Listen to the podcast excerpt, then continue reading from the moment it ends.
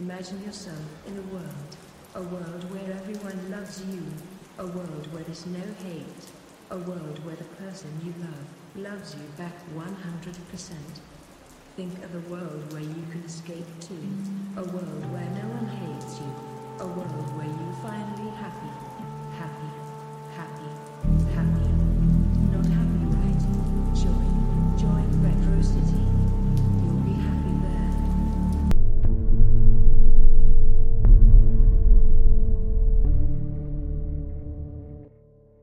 Hello，听众朋友们，大家好，欢迎来到第三期的 Royal with Cheese，我是呃又感冒了的阿基。大家好，我是阿木。本来呃，我们节目争取是双周更，现在都已经变成月更都很困难了。我的错，我因为就嗯，因为我前几天刚结束了这个论文，压到了现在。然后我们最近也在想那个公众号的名字，一个汉语的名字，绞尽脑汁啊都没有特别多的灵感。当然，如果大家有好的建议，我们也可以欢迎各种脑洞。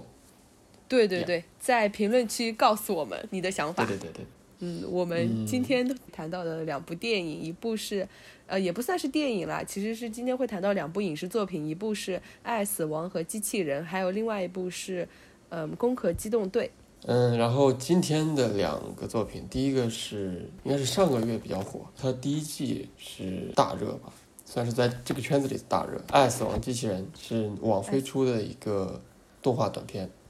然后是五月份出了第二季，但是第二季口碑有点崩。短片的主题基本围绕呃名字的这些主题，像爱啊、死亡或者是机器人。所谓机器人呢，应该一般就是指未来世界的这种想象。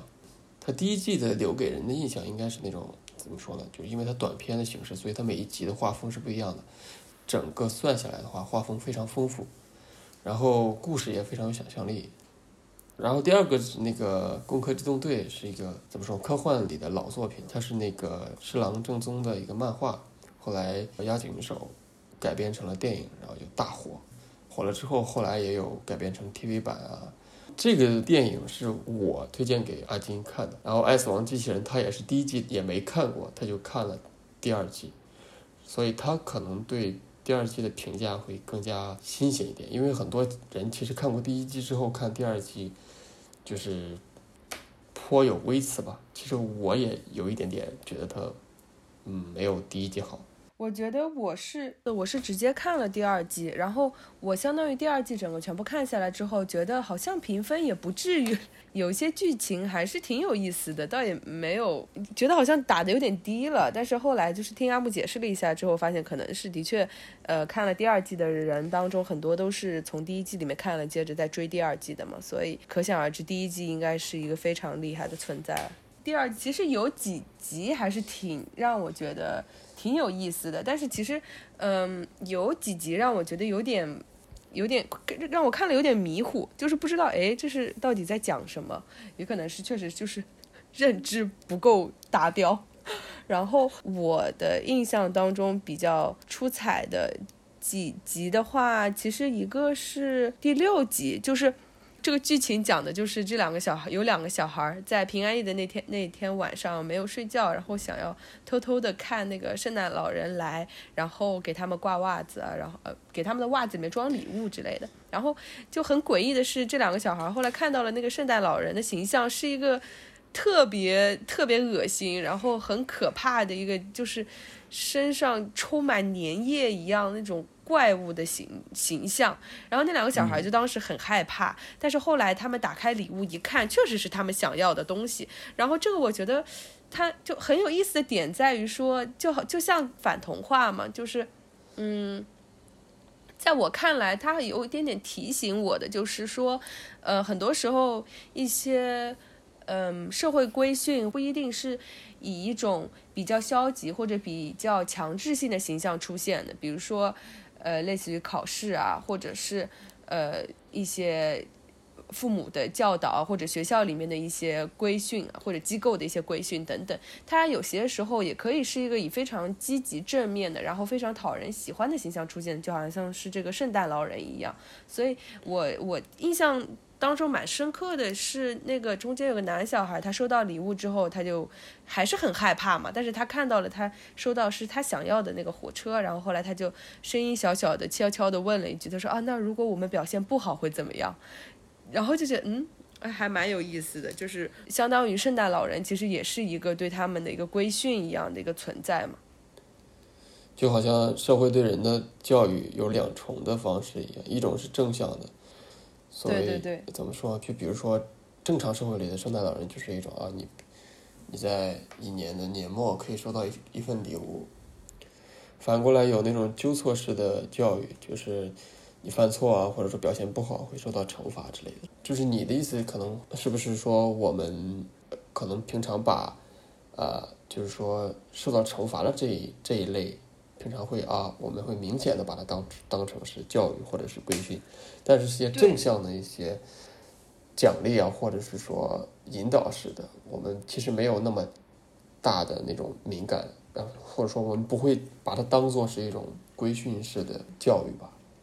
对对对，就是，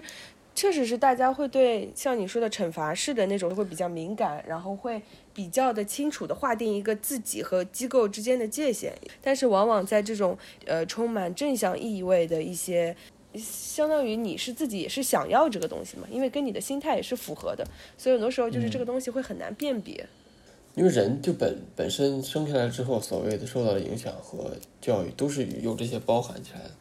就是正向的和反向的，嗯，我们心态上的应对会完全不一样而已，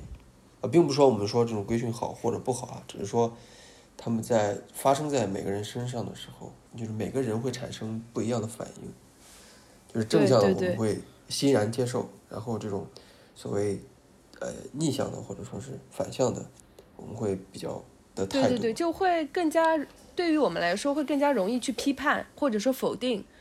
但是很多时候，对于像呃圣诞老人这种形象的话，很难，可能比较难，相对比较难一点做到去批评或者否定之类的。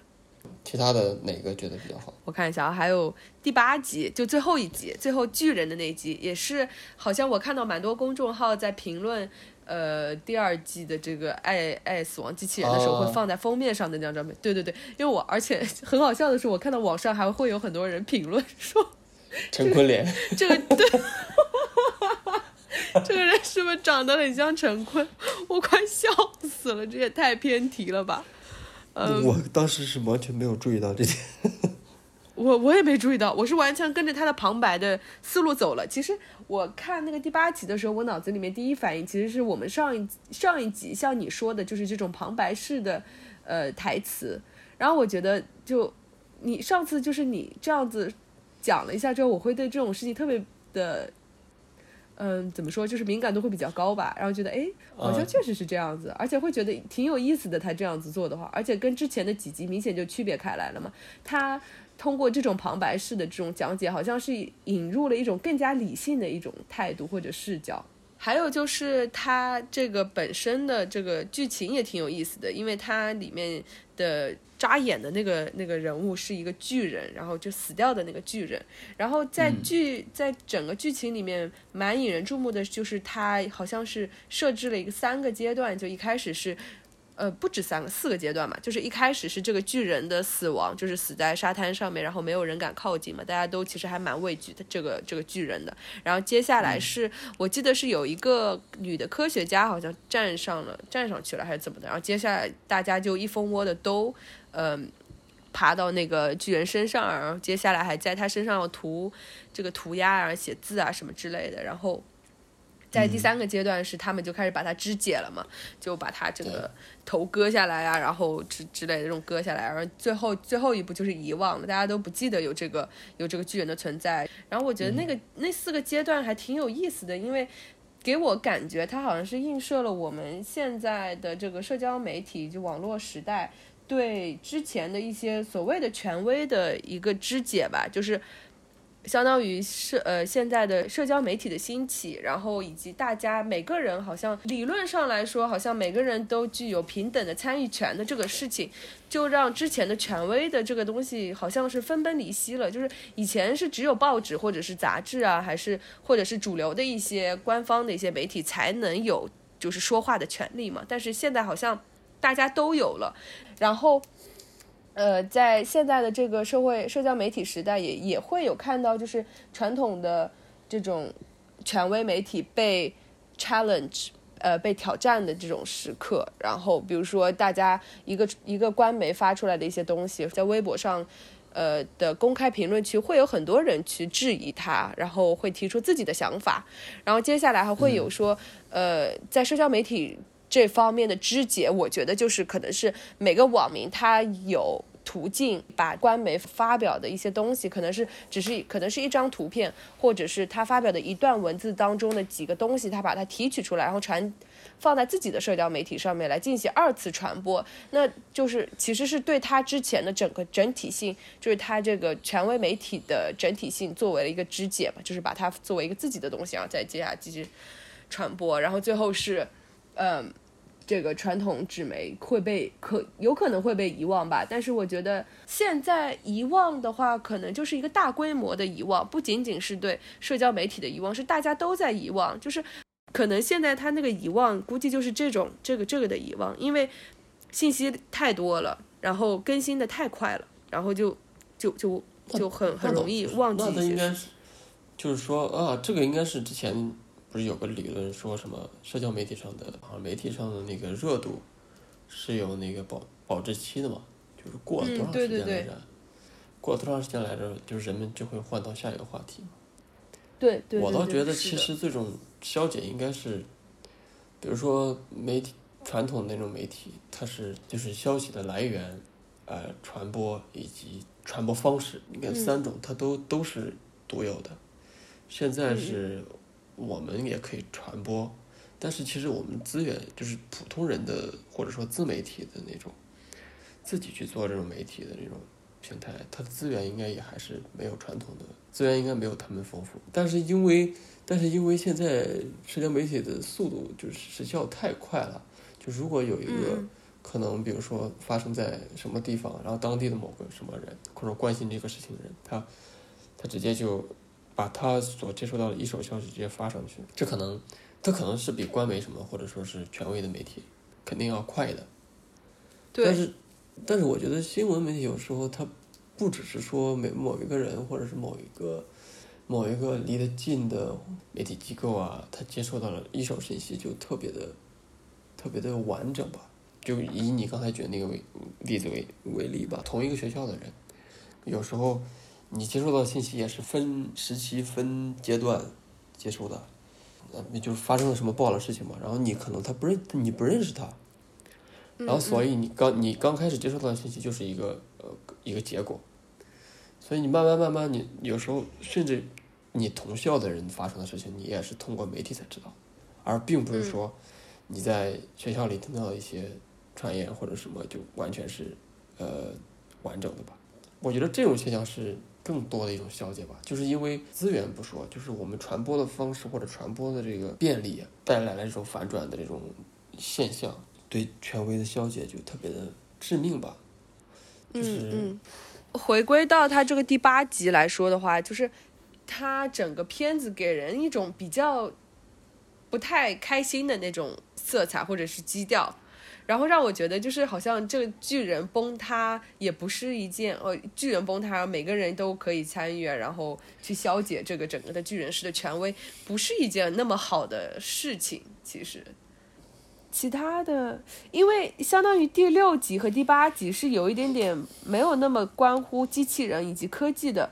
其他的其实都有一点科技的意思在里面。然后，未来社会的那种场景。对的哦，还有第五集，就是那个 tall grass 高草地的那集，那集我是没有太看。要不是我理解的比较浅显，可能我觉得就是他讲了一个非常传统的故事，就是那种潘多拉魔盒式的故事。但其实最后他就是我以为他可能交代在那儿了，就就 我也以为我也以为会交代在那儿，对。然后接着他就会可能有可能被咬一口之后，他自己也开始慢慢的发光了。你这你这是僵尸电影看多了。我我没太看懂的原因，其实也就是像你说的，他这个就是我会有点难以置信，他难道要表达的就是这个吗？然后我就会怀疑是不是我没有太看懂他到底要在讲什么，因为我觉得应该对我也至于吧有点不太，对，我就可能我我们俩都不都 不够聪明。其他几集吧，就我之前说的，有点那个殖民主义的那种主题，就是嗯在未来的社会中，比如说某一项科技占了主导地位，或者说是人类的某个观念占了主导地位，或者说人类在其他地方建了一个新的殖民地，就好像未来社会有一个课题，不管是观念、技术还是呃人类本身，占到了一个绝对主导的地位，然后在这样的嗯背景下会发生什么样的事情？然后会发生什么样的事情呢？啊，反噬了没有？它基本上就是这个套路吧，就是啊，它可能它可能这个设定是怎么说呢？就大部分那种常规的科幻电影都是这样的，就有一个理，在一个理念的坚持下，人在未来达到一样什么样的高度，然后在这样的情况下，技术本身要怎么反噬人类，就这样的套路吧。就好多科幻电影应该都是这种套路。嗯，对，就我跟阿木之前，我们两个在讨论这两部片子，就是这个呃，爱、死亡和机器人能聊什么的时候，其实我们相当于想到一块儿去了，因为他提出来的机器呃殖民主义和我后来想到了一个其实挺像的，它好像就是指代着一个一种社会，然后在这个社会里面，所有的人的他这个思维方式以及这个社会的运行方式，好像都是被科技主导的。然后这个主导的，其实它蕴含的这个意思就是说。一个区别于这个科技主导的一个社会的未来的可能性是不存在的，好像我们只有未来，好像只有科走科技这一条路，就好像科技是能够满足我们对未来生活所有遐想的一个唯一方式。嗯、很多科技公司或者很多影视作品，它会给我们描述一个未来世界，然后在这个未来世界里面，往往都是一个通过科技而实现更好生活的一个世界。就比如说，大家的通信技术更高级了，然后支付技术更高级了，或者说，呃，就是呃，相当于通过科技怎么怎么给人类赋权，然后给我们创造了一个更加美好，然后更加宜居的一个世界。然后我觉得通过他把这个科技的这个概念放到未来之后，就好像大家会觉得说，哦，就是所有的事情只要。就交给技术就行了，它会给我们解决掉的，以及说我们对现代生活的所有不满交给技术就行了，它会它会给我们解决，它会给我们创造一个更加美好的一个社会，好像没有提到其他的一一种方式。然后就是在这个片子里面，我觉得就有几集就是对这个概念有一点点批判，呃，就比如说像是第一集里面，它最后 AI 对嗯、主人的这个。呃，造反啊，然后对他的，就像你说的这个对主人的反噬，以及是，以及是像第七集非常类似的那个 Life Life Hutch，就是在那个安全屋里面那个机器人对那个宇航员的这个一系列的伤害的动作之类的，其实好像都是告诉我们科技不一定是好的，怎么怎么样。我觉得第四集好像是给我们，也不算是指了一条路吧，但是它好像是。影射了一种一个方式，也就是说，是不是可以从我们人就是肉体身上来寻找一种突破科技或者是对抗科技的一种可能性？就单纯就纯粹的就是他能够他能够靠自己肉身以及他的生物的性能以及他自己就是自己不靠科技啊，就是靠他自己能力能够达成。很多人大家都靠科技能够达成的这件事情的这个事实，让我觉得，哎，呃，嗯好像就是就好像那么是不不有那么点意思不把它，如果如果退一点，就不是说要求那么高，要求一定要达到永生那样的阶段。就比如说嗯你强、说的低一点的话，就比如强身健体，或者说是对对食物的这种调整啊什么的，这样就是完全可以靠自身去完成，不需要对技术对，的就是依赖。就我们会忘记自己所能做的一些事情。对就是不依对对不依赖技术，不依赖技术能做得到做到的一些事情，你是这个意思对对吧？对对对，所以我觉得第四集其实也挺有意思的，因为它地方一方面就是讲了像你说的技术好像是想要把所有东西又很贪婪的纳入他自己的囊中，但另一方面他好像又向我们指出了说很多东西我们人自己就能做到，就是不一定一定要是依靠一些技术手段之类的。然后我们聊完啊，这 S 级的第二集回到《攻壳机动队》，《攻壳机动队》我你不是还挺喜欢的？对我，其实我是最相当于第一打动我的是它的配乐，就那个啊啊啊的那个配乐。然后啊，第二打动我的是上世纪末的名曲，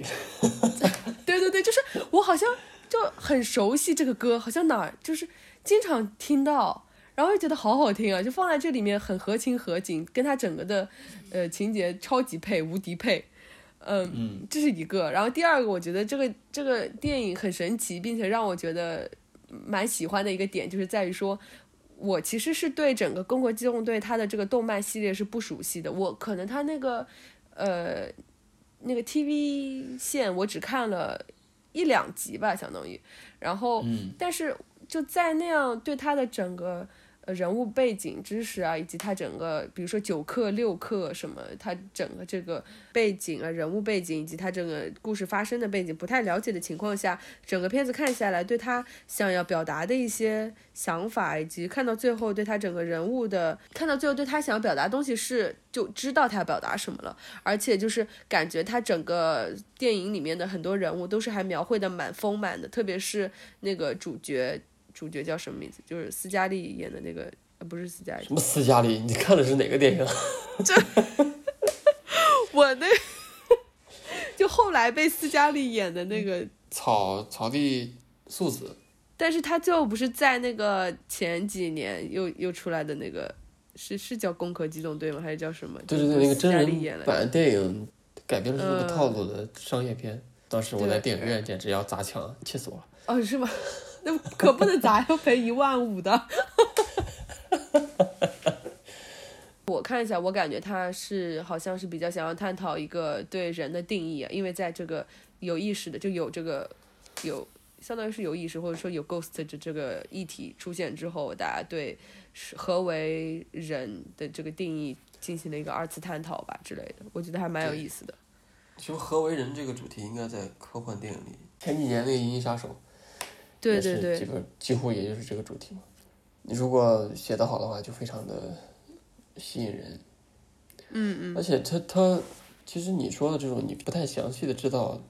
攻壳的这些设定的情况下，你也能看进去的这个感觉。其实《爱死机》应该也是，就是他就是把这个设定直接砸到你面前，然后通过台词或者是一些画面的一些信息告诉你。但是《爱死机》可能比较短哈，就是你对，S 级很短，它每集都是独立的嘛，对。但是工科就是人物和那个社会就是融入的非常的，就好像你真的看到了这个社会，而且它工科虽然设定非常丰富，但是它非常就是给人一种它很可能就是有一个这样的未来，就是我们未来有可能很可能就是这样的，就它不是说某一个技术或者是某，当然它这种一一体的这个技术是非常的呃强大，就是但一体我们现在生活中。退一步的话，我们现在生活中有，就比如说人造的一些器官或者是呃骨骼、对对对骨骼啊什么的都有，所以他把这个已有的，当然他画漫画当时这个技术有没有那么厉害我不知道，但是他这个设定是呃很符合现在的某一项技术的发展，然后他这一项技术发展的发展到极端，但是他其他的其实就是没有一项特别绝对的那种主宰。因为它的社会单位还是以国家和这种普通的这种组织，包括公安九科这样这样的组织，也都存在着的。就是啊、公安呐、普通民众啊、什么政府啊，还有军队啊，这都是有的。就是它没有，对它没有完全是破坏式的给你一个完全新的世界，所以人还是比较容易代入的。而且他的这个他的这个世界里面所遵循的一些所谓的政治或者社会法则，其实还都是我们现代社会上面所有流行的这么一些东西。对，包括呃各个组织之间的博弈啊，或者是对，和政府的这些呃沟通啊什么的，嗯，啊，包括包括就非常真实，只是说，嗯。啊，我们某项技术非常的，或者说很多技术比较的先进，而且其实你看这个电影的时候，你觉得这风格是不是比较压抑的，就不是那么积极的一种风格？对，是不是对对对，但其实原著漫画是非常的搞笑风的。啊，这样子吗，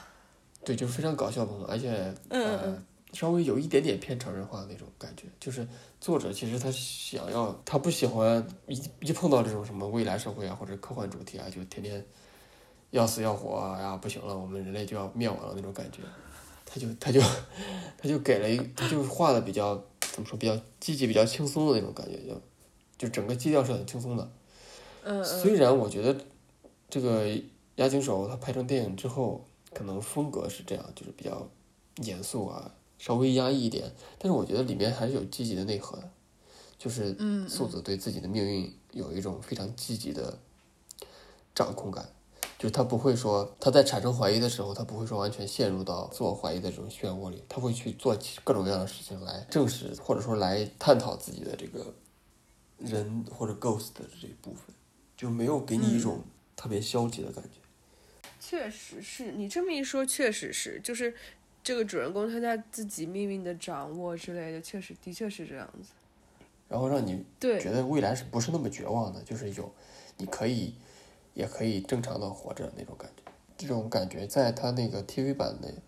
很多小故事里，他 TV 版很多集并不是完全主线的，它就是一个单独的一个小故事，很有意思。嗯而且不一定它有结局，但是它就是一个啊，可能在只有在他那样设定下才会发生的一些故事。我看的时候就觉得，嗯，就对我印印象最深的，第一是这个素子的这个主线，第二个就是他每一集的那些很有意思的小故事。对嗯嗯嗯，我我觉得就是像你说的，就是这种没有那么消极的那个感觉，是不是来源于说这部片子其实对科技这个东西并没有做一个非常否定化的处理，就以及是说。在里面的一就完全的一体，就女主和其他的一些人当中，呃，其他的人中之间，他们这个关系其实并没有存在那种所谓的上下之分，反而反而是还蛮平等的那种，那呃相处的模式，就其实不像是那个之前很火的那个西部世界里面的那种感觉。嗯，我明白你的意思。他这个里面看的时候，你会觉得啊，可能机器或者是智能、人工智能在成长的时候，人对它的掌控也是同时在同时在成长的，就不是说好像机器成长到一个阶段之后，它就完全超越了人类，人类对它的掌控度就从有一直一下到了无这样的这种呃阶段式的跨越，而是我就是人类在发发展这些技术的时候，它同时也也对技术本身的掌控，就人和技术之间的关系也一直在发展，而不是说是两个完全隔离开的物种一样的这种这种角度去对待这这些事情。所以我觉得他这第二季的《爱死机》的保持诟病的一点就是他想象力不够嘛，就是没有第一季那么嗯那么丰富的那种想象力爆棚的那种故事，它只是给你一个大方向的设定，它给你一个未来社会，或者给你一个怎么样的一个集权下的一个未来社会，然后嗯。啊人就会被这样的集权给反噬，而不是说像攻壳一样这样，就是啊我们在一个很可能实现的未来中，人类其实有时候遇到的问题还是和自己的定位有关，还是我是谁的问题。就是技术和人其实是有很多交织的，但是《爱死机》里的这种技术和人其实就是技术还是单纯的工具一样，对只不过这个工具可能有一天太过强大了，就人和工具之间没有任何的这种交织，这样的感觉。对，而且他有一点点刻意想要做一种二元对立的那个那种感觉，特别是说，我我感觉就是，嗯，比较明显的就是在第一集里面，他那个原主人在这个扫地机出现故障的时候来打电话，然后他说那个呃，现在就是只能相当于就是机器人给你服务嘛，如果要人工转接的话，你可能要到六到八个小时这种之类的，然后就是他你就看到这个。女主人女呃女主角如何是在这种机器的人工服务和以及它这个扫地机的这个反噬作用下面，一步步走向一个比较不好的呃比较走向逃亡的吧，相当于。然后那种就是的的确就是像你说的，他没有做一个人和科技之间是怎样，其实是可以有和解的，反而是故意营造出一种非常二元对立的这种关系。刚才说我要聊聊什么呢？就是我最近看那个读库讲的那个呃围棋的那个事情，就前两年那个人人类围棋输给了那个人工智能嘛，嗯嗯然后那个作者的作者是围棋爱好者，然后他他的老婆是那种可能人工智能那种技术人员或者从业人员。然后他就说，这就是人工智能在算法上一小步突破，它突破了人类的那种算力，它穷尽了人类可以穷尽的那种算力，所以它超越人类之后，它就不会再输给人类了。当然，现实也是这样，现在的人工智能是不会再输给，就是顶尖的人工智能啊，不会再输给普通的人类其实了。然后这篇文章里你能看到，就是人工智能发展就好像就是大数据，然后穷尽算法，然后。当然，你如果真论穷尽算法的话，那肯定 AI 或者机器是比人类要算的要厉害的。嗯嗯。但是我之前几年很早吧，可能有个五六年吧，五六年前看那个之前三联办的一个杂志叫《新知》上有篇文章说，啊，他当时那篇文章说，目前主流的所谓 AI 的那个呃发展趋势就是说，大数据以大数据为基底。然后用算法去穷尽，或者说去搜索资料啊，或者对资料的一些整理啊，或者是就包括嗯翻译这样这样的，就是对文本，就是已有翻译文本的一种学习，或者像棋类，就是对呃已已有规则之下对那个有限的，但是非常庞大的那种部署的那种穷尽。嗯嗯嗯。但是那篇文章说，其实还有一部分人还是还是以谁？我已经忘了，因为太早，但是那个印象很深，就是他在研究真正意义上的人工智能，就是真的会思考的那种人工智能，而且他已经研究很多很多很多年了。当然，很多人都不理解他，觉得他这个就是非常困难。就是你比如说，人是完全可以自主思考的一些动物，他要研究一样一个这样的机器或者电脑，在这种大数据的背景下，其实是非常难的，而且是无从下手的。嗯，但是那个人。还真的一点一点的在做出什么进步，或者有一点点成果，当然离最终实现肯定还是很远哈。然后作者就表达了表达了这种，如果就万一万以后有那么有更多的人去以这个方向去研究人工智能，就是真的以智能的方式把人工智能给给研究出来了，而不是这种大数据的方式的话，嗯，那可能我们对未来或者科幻的一些设想会。翻新一下，而不是现在的这种，呃，因为是大大数据方式为基底的这种人工智能，所以人类对它的掌控可能是比较，呃，可预测的，就可能就是操纵起来会更方便一点。但如果真正有智能的话，就会更，就是完全就会。这个其实挺有意思的，嗯，对，对对，就是这个东西。虽然我们在探讨，然后虽然有很多的影视作品在讲，然后像有《爱爱死机》这种片子里面也会讲到一个一些未来什么的，但是我总觉得这个东西还很遥远。就是虽然讲归讲，但是就是像你说，就是无所谓啊。但是如果是真的发生，就是好像也是一个比较无所谓，因为我好像很难对他有产生任何共情，就没有办法共情那件事情，就也也不知道到底是要怎样。我觉得在功课里还。挺有共情的吧，就是哦，对对对，那个设定比较接地气，嗯嗯，就你很容易相信他就是一个真实的素子的很多选择，或者说是他的他那种人格魅力啊，都是非常的怎么吸引人的吧？对对，你说吧，我我们哎啊，好，那我们本期聊的也差不多了，然后今天我们聊的就是爱、死亡和机器人以及攻壳机动队，希望我们呃讲的一些东西对你来说也是。比较有意思的一些内容吧，然后呃有大家有任何想法以及评论，欢迎在评论区告诉我们，然后期待一下我们的公众号以及呃微博账号，然后再期待一下我们下一期吧，虽然我们还不知道要聊什么，争取不再月更了。呃对，然后再希望一下我下一期的时候不要再感冒了，对，OK，拜拜，拜拜，拜拜。